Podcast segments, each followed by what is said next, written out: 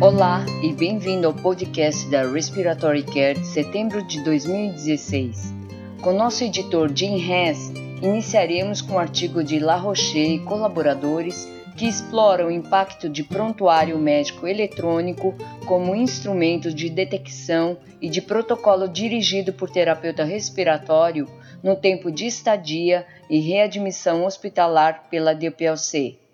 La Roche e colaboradores acharam que a utilização do prontuário eletrônico para identificar indivíduos com possíveis DPLC combinado com um protocolo dirigido por avaliação de terapeutas respiratórios foi associado com uma tendência à redução nas taxas de readmissão.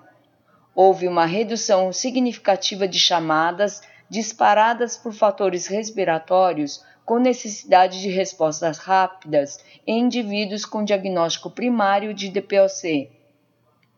Como sugerido por Kaufman, leitores são encorajados a usar os resultados desse estudo como indicador de que os terapeutas respiratórios acrescentam valor ao sistema atual de cuidado na saúde. Sudon e colaboradores avaliaram os efeitos de umidificação aquecida na adesão a CPAP em indivíduos com apneia obstrutiva do sono e sintomas nasofaríngeos.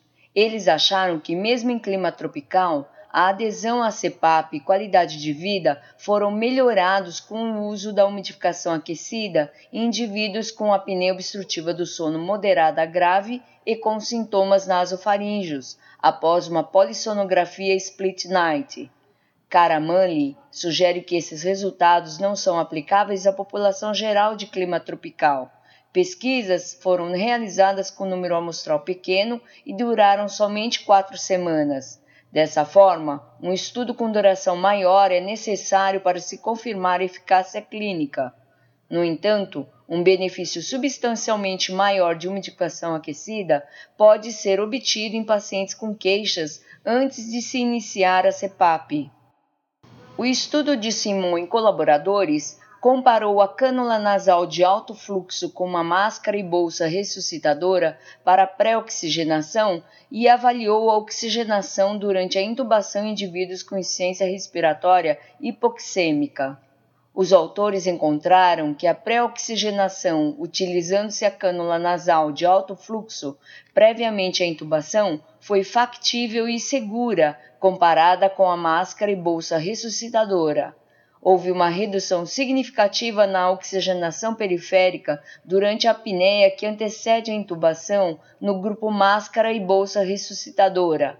Paroto e Cooper ressaltam que o papel da cânula nasal de alto fluxo nessas condições ainda precisa ser claramente estabelecido. Há necessidade de se determinar se pacientes em risco podem ser detectados com confiança e se a cânula de alto fluxo nasal ou ventilação não invasiva pode oferecer proteção contra a dessaturação periférica. Estudos futuros com pacientes de alto risco, otimizando o uso dessas técnicas, ainda são necessários. Drobozielski e colaboradores estimaram a prevalência de disfunções respiratórias do sono entre jogadores de futebol. Baseados em sua amostra, os autores estimaram essa prevalência em 8%, apesar do risco de estratificação.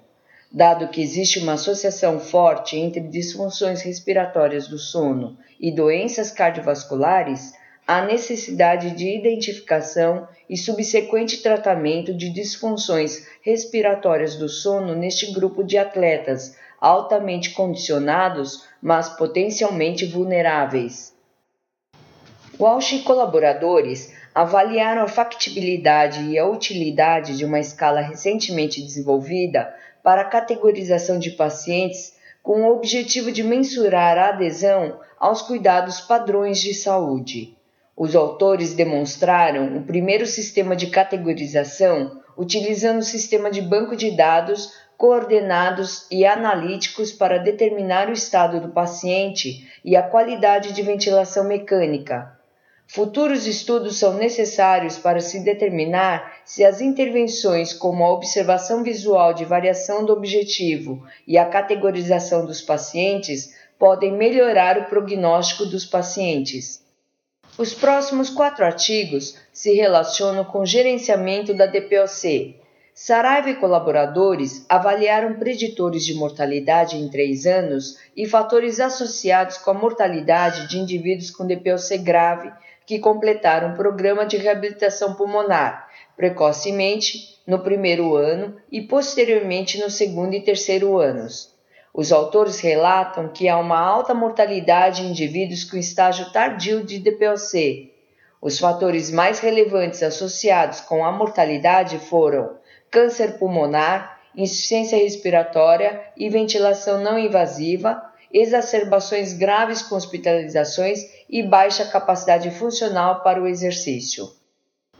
Walter Spetcher e colaboradores avaliaram se um questionário de insuficiência respiratória grave seria capaz de avaliar e discriminar a qualidade de vida relacionada com a saúde em pessoas recebendo oxigenoterapia crônica. Esse instrumento foi avaliado como de alta confiabilidade e de validade em indivíduos com DPOC recebendo oxigenoterapia crônica. Esses indivíduos tiveram pontuações menores, indicando uma qualidade de vida reduzida em comparação com indivíduos com ventilação não invasiva e oxigenoterapia crônica. Fortes e colaboradores testaram a hipótese de que alguns pacientes recebem um diagnóstico empírico persistente de DPOC e recebem tratamento com broncodilatadores e esteroides inalatórios mesmo após prova de função pulmonar mostrar que não há obstrução. Os autores acharam que esse diagnóstico empírico persistente de DPOC é cerca de 7% e é muito comum.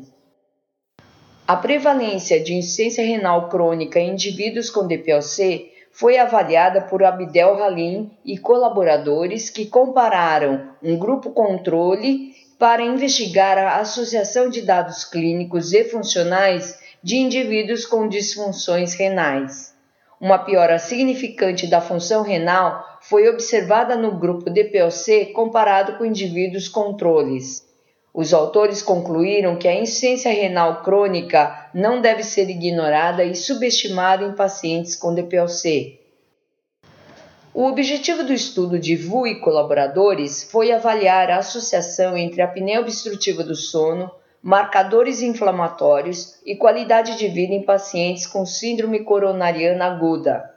Os indivíduos com síndrome coronariana aguda foram submetidos a intervenções percutâneas coronarianas em pacientes que tinham apneia obstrutiva do sono moderada grave que mostraram altos níveis de mediadores inflamatórios, além de satisfação reduzida com o tratamento e baixa percepção da doença. Todos esses fatores devem aumentar o risco de sequelas nesses pacientes pelo aumento da resposta inflamatória. O objetivo do estudo de Vasquez Garcia e colaboradores foi derivar equações de referência para a capacidade de difusão pulmonar e uma respiração única em indivíduos saudáveis. Adultos hispânicos, usando as recomendações mais recentes e considerando-se a altitude acima do mar e o nível de hemoglobina, os autores recomendaram equações de referências de capacidade de difusão pulmonar e uma respiração única para predizer a capacidade de difusão pulmonar na América Latina. Para caracterizar a prevalência e o prognóstico de pacientes sob ventilação mecânica prolongada nas unidades de terapia intensiva da China, Li e colaboradores conduziram um estudo prospectivo de prevalência de um dia em 55 UTIs da China, com 28 dias de seguimento. A prevalência de ventilação mecânica prolongada foi alta neste estudo transversal em UTIs chinesas. Depois de 28 dias de UTI, somente uma pequena proporção de pacientes sob ventilação mecânica prolongada recebeu alta. A idade e a disfunção cardíaca crônica foram os fatores de risco para a ventilação mecânica prolongada. Para receber o conteúdo deste podcast e de podcasts anteriores da revista, por favor visite nosso website em www.rcjournal.com. Você também poderá se inscrever no nosso website para receber os podcasts de futuros volumes da Respiratory Care.